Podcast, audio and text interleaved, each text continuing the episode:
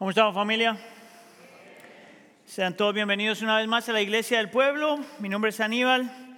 Am, si nos está visitando por primera vez, déjeme decirle que nosotros estamos aquí para servirle ah, y amarlo en la mejor forma posible. Si hay algo que podamos hacer por usted, por favor, déjenos ah, saberlo. Hoy continuamos entonces ah, mirando la última semana del Señor Jesús antes de que llegue a la cruz del Calvario.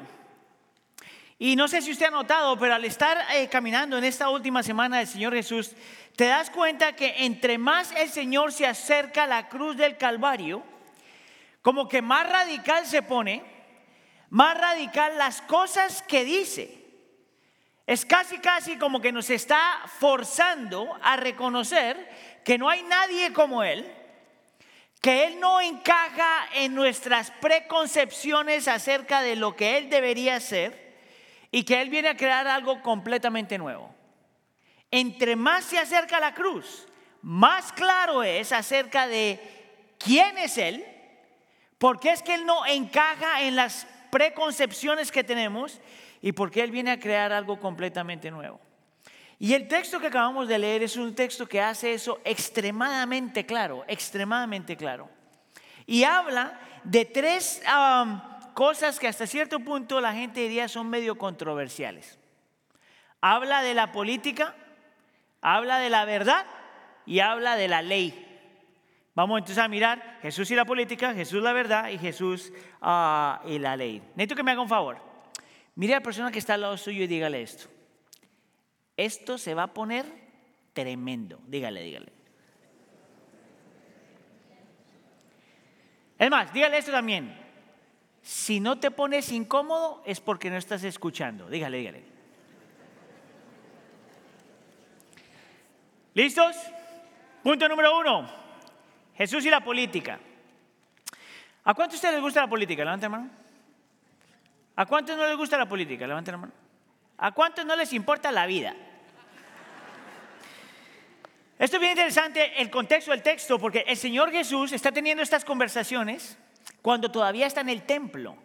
Es más, Mateo capítulo 21 y capítulo 22 está mostrando a Cristo teniendo todas estas conversaciones que hemos tenido, todo lo que hemos estado hablando cuando aún está en el templo. Y sabemos eso porque el Evangelio de Marcos nos dice que todo esto pasa cuando están en el templo. Ahora, esto pasa después de que el Señor ha volteado las mesas y ha ah, confrontado a los líderes religiosos y toda la gente, toda la gente de la ciudad, toda la gente del gobierno está empezando a escuchar cosas acerca del Señor Jesús y todo el mundo está incómodo con Cristo. Todo el mundo está incómodo con Cristo. Tanto así que mira lo que pasa en el versículo 15. Dice que entonces los fariseos se fueron y ah, deliberaron entre sí cómo atrapar a Jesús.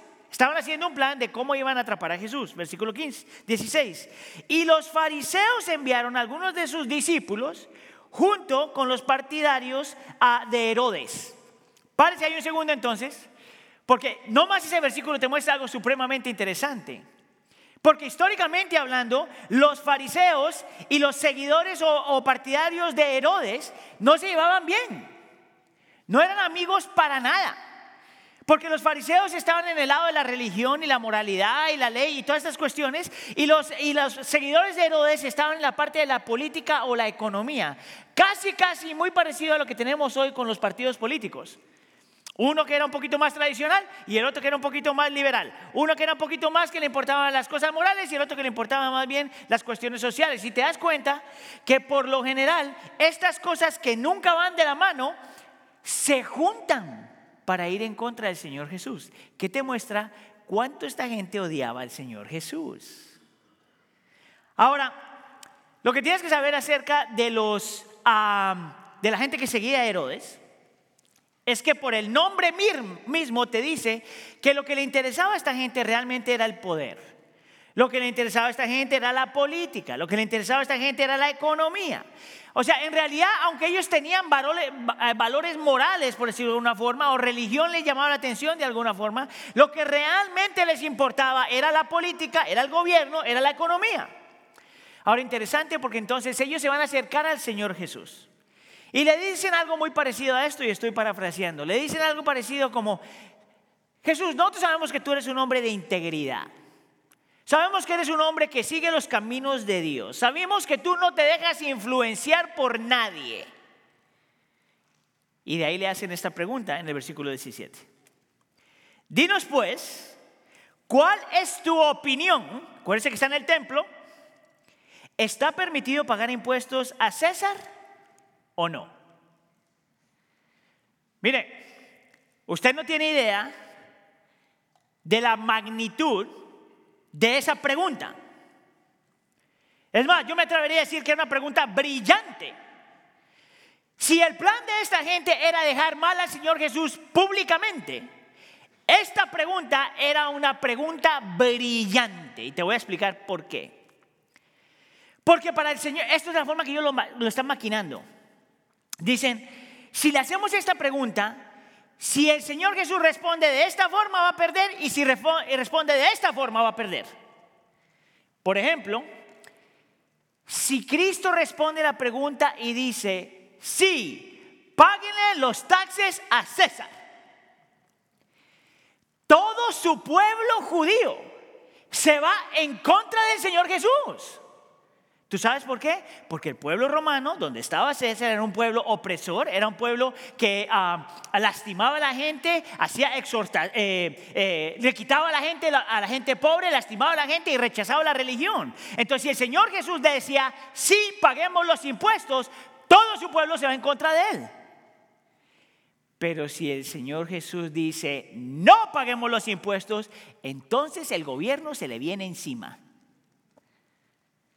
Es como que tú me dices a mí, Aníbal, ¿debemos pagar taxes o no? Y yo te digo, no, a que me echan de este país. Y si te digo sí, a que pierdo la iglesia. Muy parecido a eso. Ahora, ¿tú te puedes imaginar a esta gente? Tú sabes que le tienen ganas al Señor Jesús hace rato. ¿Entiendes el término ¿le tienen ganas? Hace rato están maquinando cómo lo pueden destruir. El texto no te dice qué fue la expresión de esta gente, pero yo sí me los imagino. ¿Tú sabes lo que significa esta gente horas y horas y horas maquinando cómo dientes le van a hacer para destruir al Señor Jesús? Finalmente les cae el 20, dijo alguien. Y vienen con esta pregunta y en su mente like, yes, we got him, porque en inglés hablaban. En una, en una posición de perder, perder. lo que me llama la atención es que el Señor es completamente diferente a todo lo demás. El Señor sabe cuál es su intención y por qué le están haciendo esa pregunta. Y empieza por responderles de una forma que yo no respondería. Mira, si fuera yo, yo le digo, ¿tú crees que me pusiste en un lugar complicado? Y como me hablaban en inglés, pues yo les hablo en inglés. You think you got me? Y de ahí les dice, hipócritas. Parece un segundo, porque no importa si la gente te dice bien nice que eres hipócrita, todavía duele. Ah, eres tan hipócrita. El Señor Jesús le está diciendo, no, tú eres un hipócrita porque yo sé cuál, sé cuál es la intención de tu corazón. Mira cómo el Señor va a responder esta pregunta en el versículo 19. Traigan la moneda que se usa para pagar el impuesto. Y le trajeron un denario, y un denario era el salario de un solo día. Versículo 20. Y él les preguntó, ¿de quién es esta imagen y esta inscripción? Ahora, nosotros sabemos por la historia que esa monedita era una monedita que por un lado tenía una imagen y por el otro lado tenía otra imagen. Por un lado tenía la imagen ah, de César y bajo, bajo la, imagen había una inscripción que decía, Hijo del Divino ah, Augusto. Por decirlo de alguna forma, en ese lado de la imagen de la moneda decía que César debería considerarse un ser divino, un dios. Por un lado y otro de la moneda. Por el otro lado de la moneda había la imagen de una mujer que probablemente era la esposa del emperador y tenía una inscripción que describía a César como el gran sacerdote. ¿Tú sabes por qué eso es importante? Porque te está diciendo que César era considerado para ese gobierno no solamente Dios, sino sacerdote. Cuando el Señor Jesús le hace la pregunta, dame la moneda y déjame saber de quién es esa imagen, la gente está diciendo, de César. Y aquí es donde viene su respuesta brillante. versículo 21. Ellos le dijeron de César, entonces él le dijo, pues den a César lo que es del César y a Dios lo que es de Dios. Mira lo que el Señor Jesús está diciendo. Esta gente pasó horas y horas pensando en esta pregunta. Y el Señor Jesús en dos segundos le destruye todo el argumento. Porque le dice, mira la moneda, ¿de quién es? Y dirían, de Trump. Eso no dice César, pero estoy diciendo para hacerlo más moderno, ¿verdad? Pues dale a Trump lo que es de Trump. Dale a Obama lo que es de Obama. Dale a Bush lo que es de Bush. Si el gobierno te pide que pagues taxes, pues paga los taxes. Hello. Pero le dice, pero él no para ahí. ¿Tú sabes por qué eso es tan importante? Porque el Señor Jesús dice, en realidad no hay un problema con el gobierno. Hay un plan, hay, en, los planes del Señor, en la economía del Señor, en la, en, la, en la historia de redención, el gobierno tiene su lugar, tiene un espacio. Es por eso que, por ejemplo, Pablo en 1 Timoteo dice que nosotros debemos orar por la gente en el gobierno. Es por eso que Tito capítulo 3 dice que nosotros nos debemos someter al gobierno siempre y cuando el gobierno no nos está pidiendo ir, ir en contra de, nuestra, de lo que la Biblia dice. Es por eso que Pedro también dice en 1 Pedro capítulo 2 que nosotros debemos someternos a las instituciones humanas por el, eh, por el nombre, por la gloria del Señor, el nombre del Señor. El Señor Jesús está diciendo ahí algo muy parecido que dijo Pablo y que dijo Pedro. El gobierno no es un problema. Pagarle taxes al gobierno no es un problema. Que estemos en desacuerdo cuánto nos toca pagar, por supuesto ese es un problema, pero el gobierno no es el problema. El Señor Jesús dice, los cristianos tienen que aprender a honrar gobiernos humanos. Ese no es el problema. El problema es cuando se nos, olvida la segunda parte del versículo. Dale a César lo que es del César y a Dios lo que es de Dios. ¿Quieres que te lo desmenuce? Escucha acá. El Señor le dice a esta gente, el gobierno te pide taxes. Honra al gobierno al pagar los impuestos. Pero no le des tu corazón. Dale tu dinero, pero no le des tu corazón. Dale al gobierno lo que se merece, pero no, él no es ni es tu Dios ni es tu sacerdote. Tu Dios es tu Dios y tu sacerdote es Cristo. Aprende a honrar el gobierno, pero no pienses que tu, que tu seguridad y tu satisfacción y tu significado y tu porvenir y tu, y tu belleza y todo lo demás lo vas a encontrar ahí. Solamente hay un Dios y ese Dios no es el gobierno. ¿Sabes por qué tú necesitas saber eso como pueblo inmigrante? Porque todavía estamos deseando que va a llegar nuestro Salvador, que se mete en el gobierno para arreglar todas las cuestiones de inmigración. Yo no hice ese ejemplo en los primeros dos servicios. Todavía estamos pensando que si hay una persona de autoridad con poder que realmente quiere un pueblo inmigrante, entonces se van a arreglar los problemas. Nuestro Dios es Dios, no el gobierno. Por lo tanto, dale al gobierno tu dinero, pero no le des al gobierno tu corazón. Tu corazón le pertenece a Dios. Tu alianza máxima no es contra ningún partido político, ni los republicanos, ni los demócratas, ni el que se te ocurra. Nadie merece una alianza máxima, sino solamente Cristo Jesús. Amén. Dale gloria al Señor.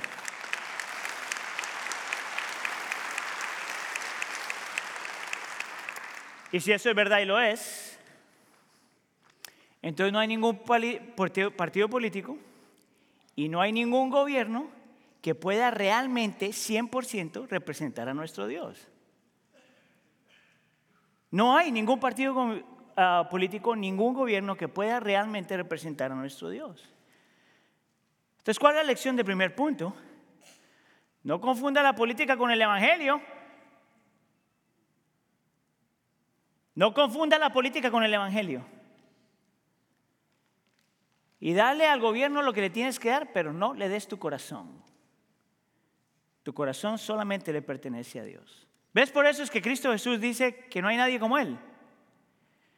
¿Ves por qué Cristo no permite que nosotros ah, tratamos de encajarlo a Él a una cuestión de gobierno humano? ¿Ves por qué Cristo viene a establecer algo completamente nuevo? Es por eso que Cristo Jesús dice que su reino no es de este mundo. No es de este mundo. Ese es Cristo y la política. Dile a la persona que está al lado tuyo, dale al gobierno los taxes, pero no tu corazón. Dele, dele.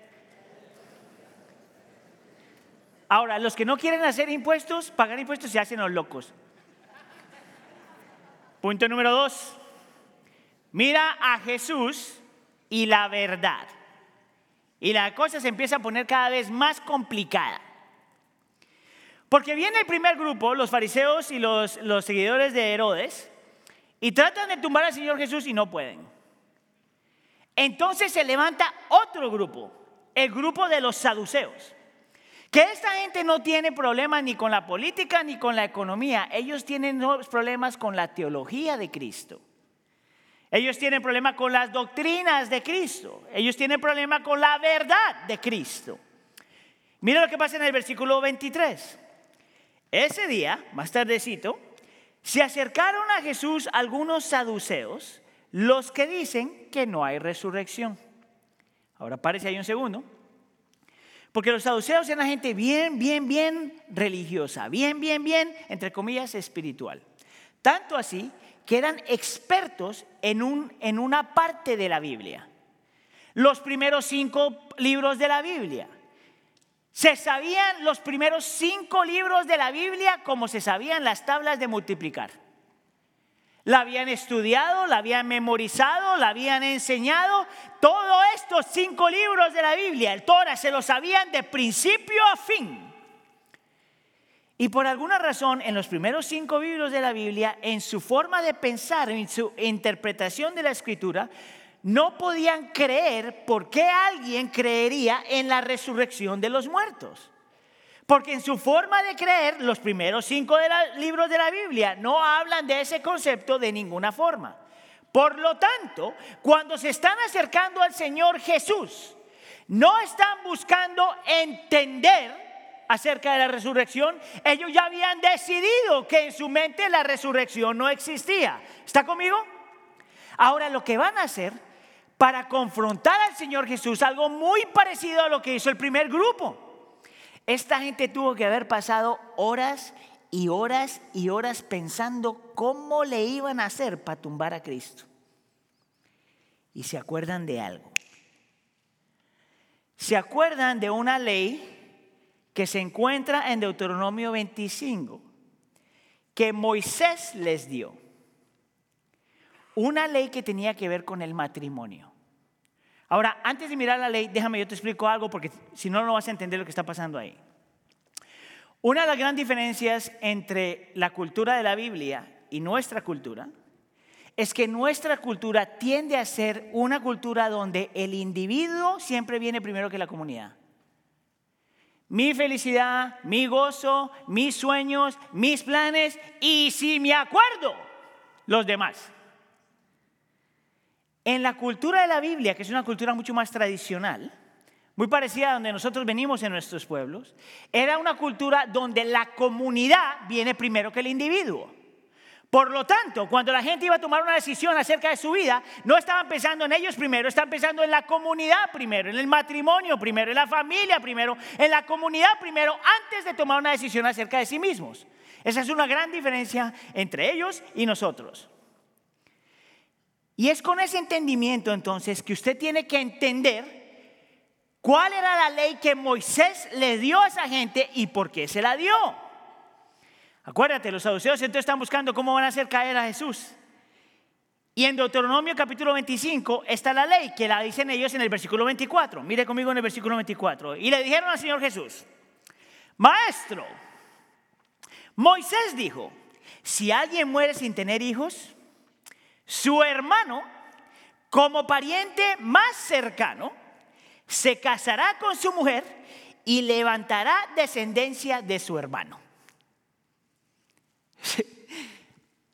Yo no sé si usted se pone incómodo con ese versiculito, pero sí es incómodo. Y si no se pone incómodo, no le entendió. Déjeme se lo voy a decir. ¿Cuántos están casados? Ok. Lo que dice esa ley es esta. Que si yo estoy casado con Heidi, no, es más, voy a utilizar a Sergio para que se ponga más personal. ¿No, Rosita? Sí, no, ya, ya me aventé. Rosita, Sergio y Rosita se casan. Pero por alguna razón no pueden tener hijos. Y Sergio se muere. No quiero que te mueras, no, eso es un ejemplo, ¿verdad? La ley dice que como no tuvo hijos, pues entonces Ricardo, que es el hermano de Sergio, ahora se tiene que casar con Rosita. Rosita diría, yo no estoy de acuerdo con eso. Pero esa es la ley. Ahora tú tienes que hacer la pregunta, ¿por qué está esa ley ahí? Bueno, porque en esa cultura y en ese contexto, de la forma que se protegía a la mujer, era mantenerla dentro de la familia. Y se proveía para la mujer, era mantenerla fuera de la familia. Y porque se piensa en comunidad, el nombre de Sergio tenía que seguir. Entonces, en esta dinámica, la mujer no está, ah, yo no estoy de acuerdo, yo ni siquiera está bien feo, ni siquiera lo quiero. Eso no diría la mujer. Ella, la mujer nunca diría eso, porque piensa en comunidad y en la honra y el nombre del esposo antes que ella misma. Y el hermano tampoco se quejaría. Oh, yo estoy de acuerdo, está bien fea. Nada. El hombre, el hombre diría, ok, pues ni modo, me toca sacrificarme, me tocó. Ese es el concepto, porque están pensando en proveer, proteger y que la línea de la familia, el nombre de la familia sigan, porque muchos de ellos tienen entendimiento de lo que Génesis 12 dice. Nosotros llegamos aquí para fructificarnos, para tener familia, para impactar al mundo. Esa es la idea. Ahora, esta gente que sabe esa ley, empiezan a maquinar y dicen, ahora sí le vamos a agarrar al Señor Jesús. Ya sé cómo lo vamos a hacer caer. Porque en su mente dice, vamos a inventarnos una historia. Y se la inventaron. ¿Qué pasa entonces si Sergio se muere? Y luego se casa Ricardo con Rosita. Y Ricardo se muere. Y Sergio no tiene más varones hermanos, entonces se casa otro. Y el cuate también se muere. Y así son siete. Es como si fuera la historia de Blancanieves y los siete enanitos. Escuche, Blancanieves se casa con Doc y Doc se muere. Entonces se tiene que casar con Gruñón. Pero Gruñón se muere, menos mal, porque como era bien Gruñón, pues se quitó el dolor de cabeza.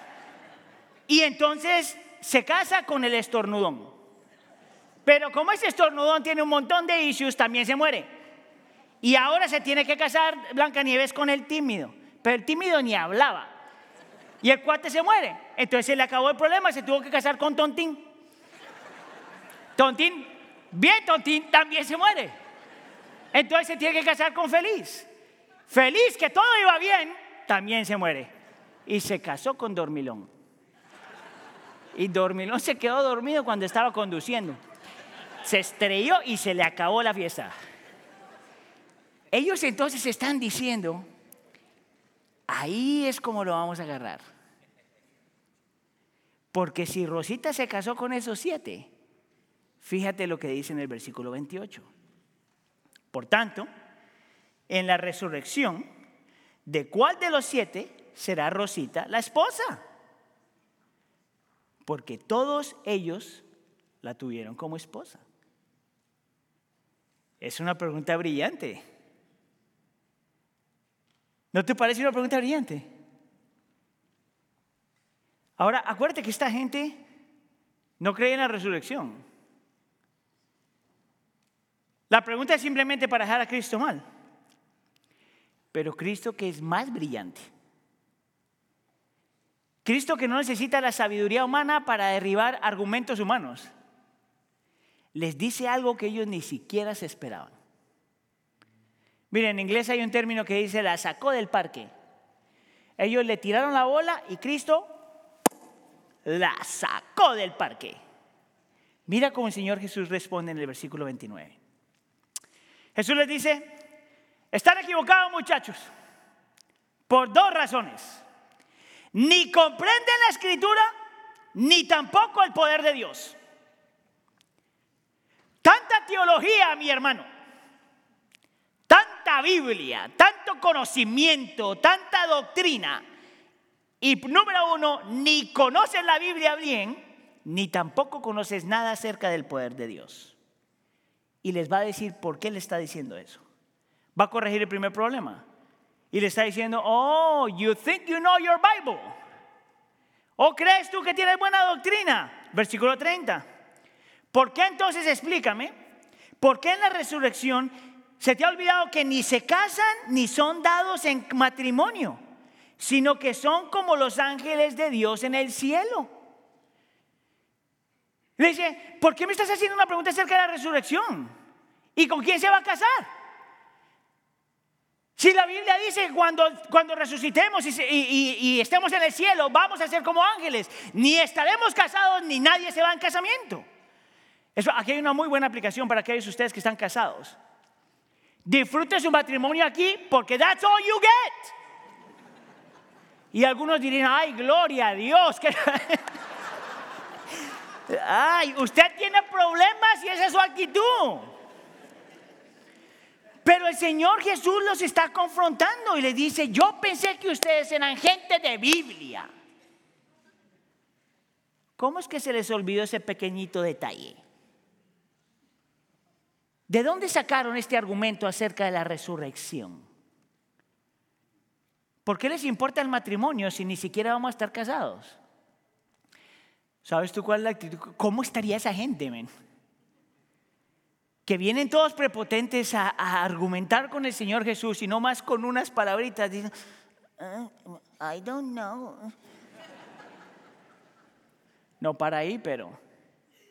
Porque le dicen, no solamente no conoce la escritura, pero tampoco no conoce el poder de Dios. ¿Y por qué les dice eso? Es bien interesante. Porque es, escucha aquí iglesia, porque esta es la parte donde yo siento que nosotros necesitamos entender un poquito más. Es posible leer, escuchar y aprender una y otra vez, una y otra vez, una y otra vez, y sin embargo no poder ver lo que está ahí. El Señor Jesús entonces les va a decir, ¿o tiene Biblia? ¿O sabes de Dios? Entonces explícame este versiculito.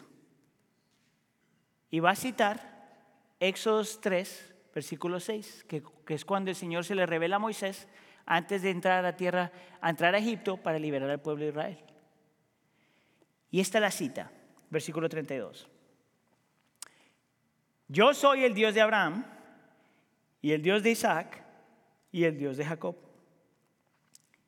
Dios no es Dios de muertos, sino solo de vivos. Yo creo que tú entiendas y veas lo que está pasando ahí. Número uno, el texto está en el presente. Esto es Dios hablando con Moisés años después de que toda esa gente se había muerto. Y cuando está hablando acerca de Dios y su relación con esta gente, le está diciendo que es el Dios presente de gente que ya se murió. Número uno. Número dos, el nombre que Dios se da es el Dios de pacto. Y está diciendo que Dios hace pacto con su pueblo cuando están vivos y aún cuando están muertos. Y tú dirías, ¿qué? Claro, porque nuestro Dios cuando salva y hace un pacto con la gente, hace un pacto cuando estás vivo, cuando te mueres y cuando resucitas, el pacto continúa hasta la eternidad. Y tú puedes decir, entonces Señor Jesús le está diciendo eso. ¿Cómo es que no han visto eso? ¿Cómo es que no han visto que el Dios de pacto continúa haciendo pacto con su pueblo por la eternidad? De la única forma que eso puede pasar es si aquella gente que estaba muerto resucita. Cristo no hace un pacto con un muerto. Dios no hace un pacto con un muerto. Dios hace pacto con gente viva. La pregunta entonces es, ¿Cómo es que esta gente había leído ese versiculito 20 mil veces y no lo habían visto? ¿Sabes por qué yo puedo decir que habían leído ese versículo 20 mil veces? Porque ese versículo, para los saduceos, era el equivalente para nosotros Juan 3:16. ¿Quién no se sabe Juan 3:16? Ese versículo era el versículo más popular para todos ellos. Y lo habían leído, y lo habían estudiado, y lo habían memorizado, y sin embargo no lo podían ver. La pregunta es, ¿por qué? Y aquí es donde viene entonces el título del punto.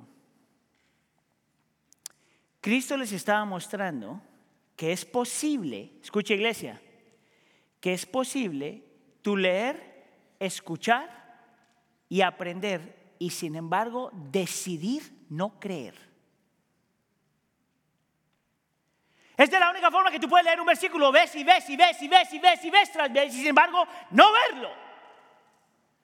Es porque en su corazón ya habían decidido no ver. Es porque su corazón ya había decidido no entender. Era porque su corazón no querían ver la verdad de lo que la escritura dice. Y lo que Cristo les está diciendo, la verdad no es algo que depende ni de ti ni de mí. La verdad no es algo que tú sientes, la verdad no es algo que tú heredas, la verdad no es lo que tu familia dice, la verdad no es lo que tu experiencia dice, la verdad no es lo que la cultura dice, la verdad es lo que Cristo dice. Y esta gente estaba mirando el mismo versículo, pero porque habían decidido no creer, no podían verlo. ¿Tú sabes lo peligroso que es eso? Pensar que tú tienes la verdad y no está ni siquiera abierta la posibilidad que lo que tú crees no es lo que es. Es por eso que la fe se escoge antes de entender. Tú crees para poder entender. Tú no entiendes para luego creer. Tú escoges creer antes de entender para poder entender. ¿A cuántos de ustedes se acuerdan las películas de Indiana Jones? ¿Cuántos de ustedes les gusta Indiana Jones? ¿Cuántos de ustedes que son jóvenes no tienen ni idea quién es Indiana Jones? Tan chavillos.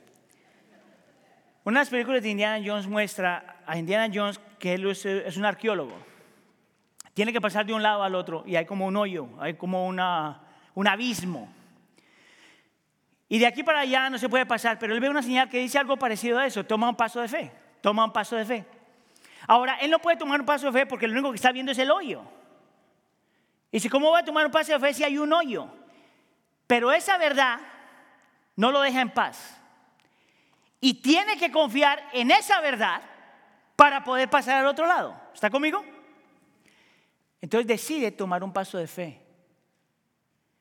Y toma el paso al vacío.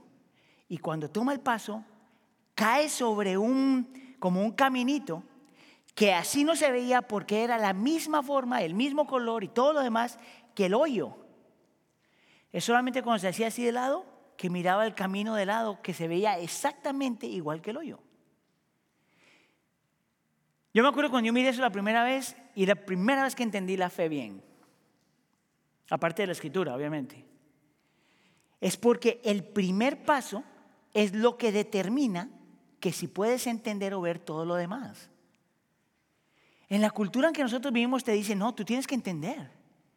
Tú tienes que tener todo el razonamiento, tú tienes que tener todos los argumentos, tú tienes que tenerlo todo. Y si lo tienes, entonces vas a creer. Pero la realidad es que nuestro corazón hace completamente lo opuesto.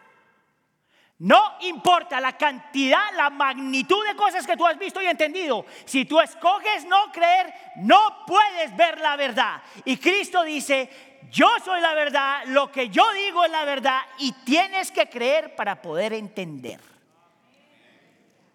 Eso es lo que esta gente no tenía. Ellos habían determinado lo que era verdad y lo que no. Tú sabes lo peligroso que eso es para ti. Mire, yo estoy seguro que aquí hay gente en este momento que hay cosas que la escritura dice que te caen mal. Y que estás luchando con eso no porque no sea verdad, sino porque no quieres creer. Lo que haces con tu trabajo, con tu sexualidad, con tu dinero, con tus amistades. El problema no es que es verdad. El problema es que no quieres creer que es verdad. Por lo tanto, tú defines en tu mente lo que es verdad y qué no es. El Señor corrigió el problema de la política con el primer grupo. Está corrigiendo el problema de una mala teología con el segundo grupo. Y ahora va a corregir el entendimiento acerca de la ley con el tercer grupo. Número tres, Jesús y la ley. Hagan de cuenta que esto es una pelea de tres rounds. El Señor contra los demás. Se levantan los fariseos y los, seguidores de Herodes y ¡bum, bum, bum, bum! Pierden. Y el Señor se queda ahí. Se levanta después los saduceos y ¡pum, pum, pum, pum! Y pierden. Pero los fariseos que estaban lastimados ya, se vuelven a meter al reino otra vez. Todos sangrados, todos golpeados, se meten al reino otra vez y dice, ahora sí lo vamos a agarrar. Qué ridículo, porque ni pueden ver, pero ellos están ahí para pelear. Y en esta ocasión entonces no se van a meter ni con la política, ni con la moralidad, ni con la teología, se van a meter ahora es con la ley. Versículo 34. Los fariseos se agruparon, 35, y uno de los intérpretes de la ley, de los expertos de la ley, para poner a prueba a Jesús, les preguntó, maestro, versículo 36, ¿Cuál es el gran mandamiento de la ley? Ahora, yo creo que tú mira la pregunta porque no dice cuáles son los mejores mandamientos, cuáles son los grandes mandamientos, dice cuál es el gran mandamiento. Ahora, los eruditos dicen lo mismo. Yo estaba pensando en los diez mandamientos. Si te acuerdas, los diez mandamientos tienen, los primeros cuatro mandamientos tienen que ver con cómo nosotros amamos al Señor y tenemos una relación con Él. Y los segundos seis mandamientos tienen que ver cómo nos amamos y tenemos una relación los unos con los otros, ¿verdad?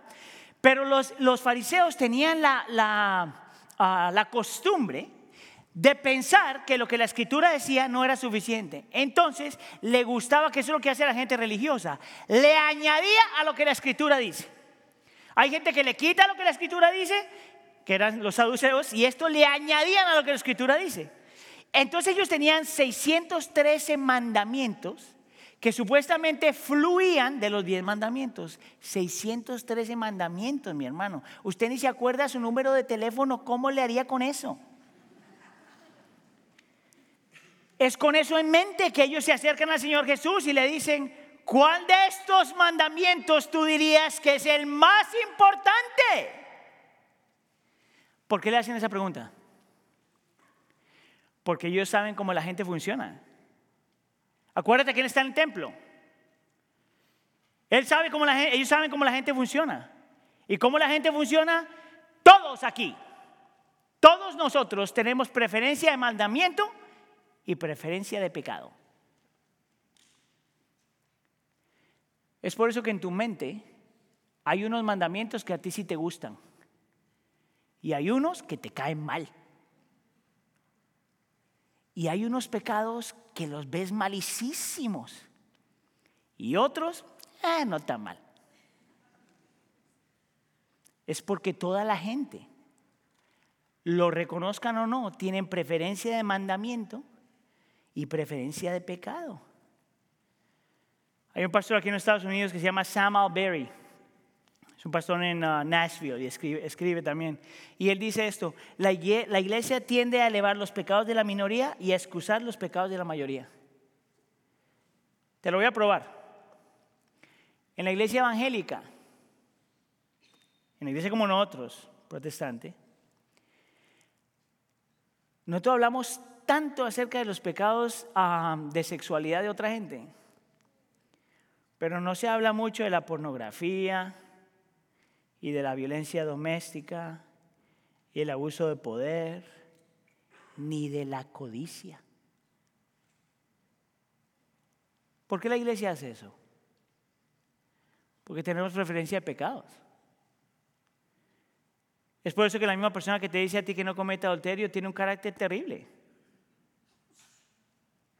Es por eso que la misma gente que te dice que no robes ¿Quién sabe qué le están haciendo a la esposa? Los fariseos hacían eso. Por eso es que viene esa pregunta. Ellos saben cómo la gente piensa porque ellos mismos piensan así. ¿Sabes de dónde sale eso? Esta yo la he utilizado antes, pero ¿te acuerdas cuando traen a esta mujer que la sorprendieron en adulterio? Y se la llevan al Señor Jesús. Y le dicen, la ley de Moisés nos dice que si esta persona está, la, la sorprendimos en adulterio, le debemos caer a piedra para matarlos. ¿Sabes qué es lo interesante acerca de eso? Si tú estás leyendo Deuteronomios con nosotros como iglesia, tú ya acabas de leer ese versículo la semana pasada. La ley que Moisés dijo es, si hay una pareja que fueron sorprendidos en adulterio, los dos se van para afuera y a todo el mundo le caen encima. ¿Sabes qué es lo interesante de ese evento? Que solo trajeron a la mujer. ¿Dónde estaba el monigote? ¿Dónde estaba el adúltero? Ah, porque en la mente de los fariseos el pecado de ella era más grande que el de él.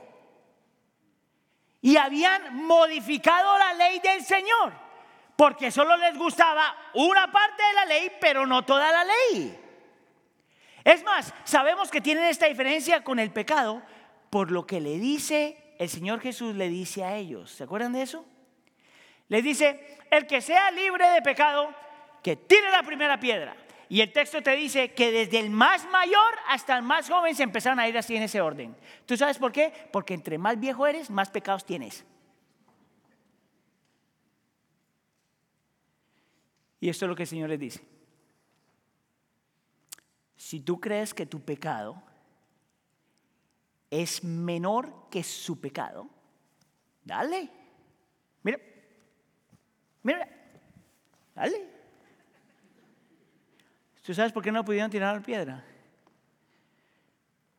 Porque en segundos pudieron reconocer que el pecado de ella era tan malo como el pecado de ellos. Y la conciencia no les permitía tirarle piedra a la pobre mujer. Alguien diría, ah, bueno, pues le perdonó. Claro que lo perdonó, pero no la excusó. ¿Te acuerdas lo que le dijo la mujer? Ellos no te condenan, yo no te condeno, ve y no peques más. ¿Ves de dónde viene la pregunta? Es gente que ha hecho categorías de la ley y del pecado. Y para el Señor arreglar eso, mira cómo le responde de los versículos 37 al versículo 40. Jesús entonces le responde, amarás al Señor con todo tu corazón, con todo tu corazón, con toda tu alma, con toda tu mente. Este será el gran y primer mandamiento. Y está nombrando los primeros mandamientos de, los diez mandamientos, los primeros cuatro. Pero luego les dice esto, dame la segunda. Y el segundo es semejante a esto, amarás a tu prójimo como a ti mismo. De estos dos dependen toda la ley y los profetas. Note la palabra semejante.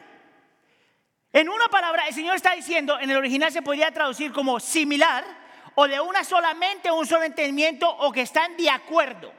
Mira lo que el Señor Jesús le dice.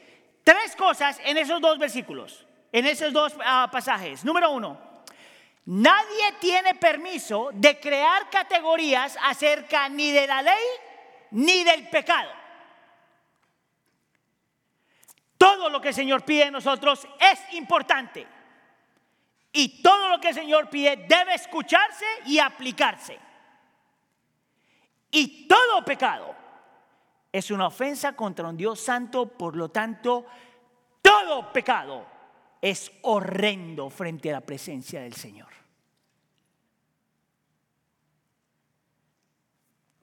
No le cambies a la ley lo que la ley dice.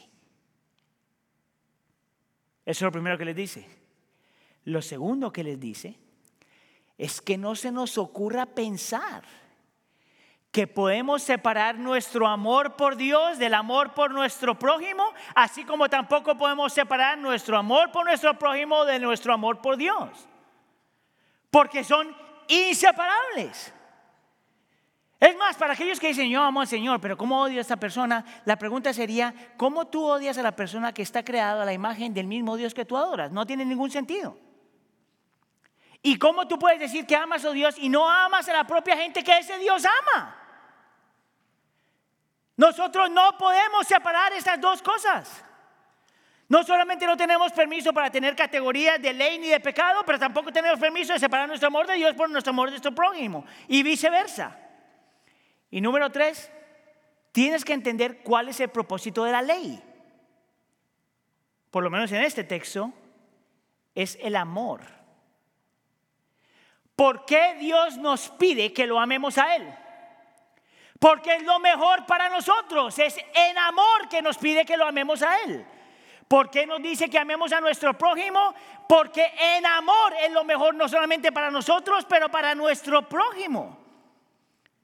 ¿Se acuerda cuando yo le dije en la comunión que lo único que cambia el corazón es la gracia y el amor de Dios? De la única forma que tú cambias es cuando aprendes a amar al Señor con toda tu mente, corazón y fuerza y cuando aprendes a amar a tu prójimo como a ti mismo. Note que el texto asume que usted ya se ama. Por lo menos aprenda a amar a los demás tal como usted se ama. Por lo menos. El fin de la ley en este pasaje es el amor. Es más, yo me atrevería a decir que solamente cuando amamos al Señor bien y amamos a los demás bien, que aprendemos a honrar el gobierno sin hacer del gobierno un ídolo. Es más, cuando usted ama al Señor bien y ama a los hermanos bien, hasta vota diferente si puede votar. ¿Sabes por qué? Porque tú no estás votando por un gobierno que te va a satisfacer a ti, pero el gobierno que es el mejor para esta nación. Es más, cuando tú amas al Señor bien y amas a tu prójimo bien, es de la única forma que tú vas a buscar someterte a la verdad de Dios. ¿Tú sabes por qué? Porque solamente cuando te sometes a la verdad de Dios puedes amar a Dios mejor y puedes amar a tu prójimo mejor. Es más, yo me atrevería a decir que solamente cuando amamos al Señor con todo nuestro corazón, con toda nuestra mente y con toda nuestra fuerza, que aprendemos a amar lo que Él ama y odiar lo que Él odia. ¿Tú sabes por qué nosotros hacemos categorías? Porque no amamos lo que Él ama, ni odiamos lo que Él odia. De la única forma que nosotros cambiamos es cuando amamos al Señor nuestro Dios con todo nuestro corazón, mente y fuerza. Y amamos a nuestro prójimo como a nosotros mismos, porque ese amor que Dios demanda de nosotros ya nos dio. ¿Tú sabes lo que Dios amaba? A ti. Por eso Cristo fue a la cruz del Calvario. ¿Tú sabes lo que Dios odiaba? Tu pecado. Por eso fue a morir por ti. De la única forma que tú aprendes a mirar a Cristo y la política como tienes que mirarlo, Cristo y la verdad como tienes que mirarlo, y Cristo y la ley como tienes que mirarlo, cuando estás controlado por el amor de Dios. Todo entonces cabe en su lugar. Amén. Oramos. Dios nuestro, te damos gracias porque tu palabra, Señor, habla acerca de todo. Todo lo que necesitamos para ser edificados, todo lo que necesitamos para ser transformados, todo lo que necesitamos para la piedad, todo lo que necesitamos para crecer, todo lo que necesitamos para hacer una diferencia en este mundo. Señor, yo te pido en nombre de tu Hijo Jesús, Señor, que nos ayudes a poner nuestra actitud frente al gobierno en el lugar que tiene que estar. Que la actitud de nuestro corazón sea a someternos a tu verdad y no tratar de ajustar nuestra verdad a tu verdad. Y que nos ayude, Señor, a mirar que detrás de la ley lo que hay es un Dios de amor que quiere que aprendamos a amar. Gracias, Señor, por Cristo Jesús. Aquel que honró la ley al morir porque la ley lo demandaba. Gracias por Cristo Jesús que nos amó porque amaba lo que el Padre amaba y odiaba lo que el Padre odiaba. Gracias Señor porque nos permites ver. Ayúdanos a tomar pasos de fe para poder entender. Te lo pedimos por favor en nombre de tu Jesús. ¿Todos decimos?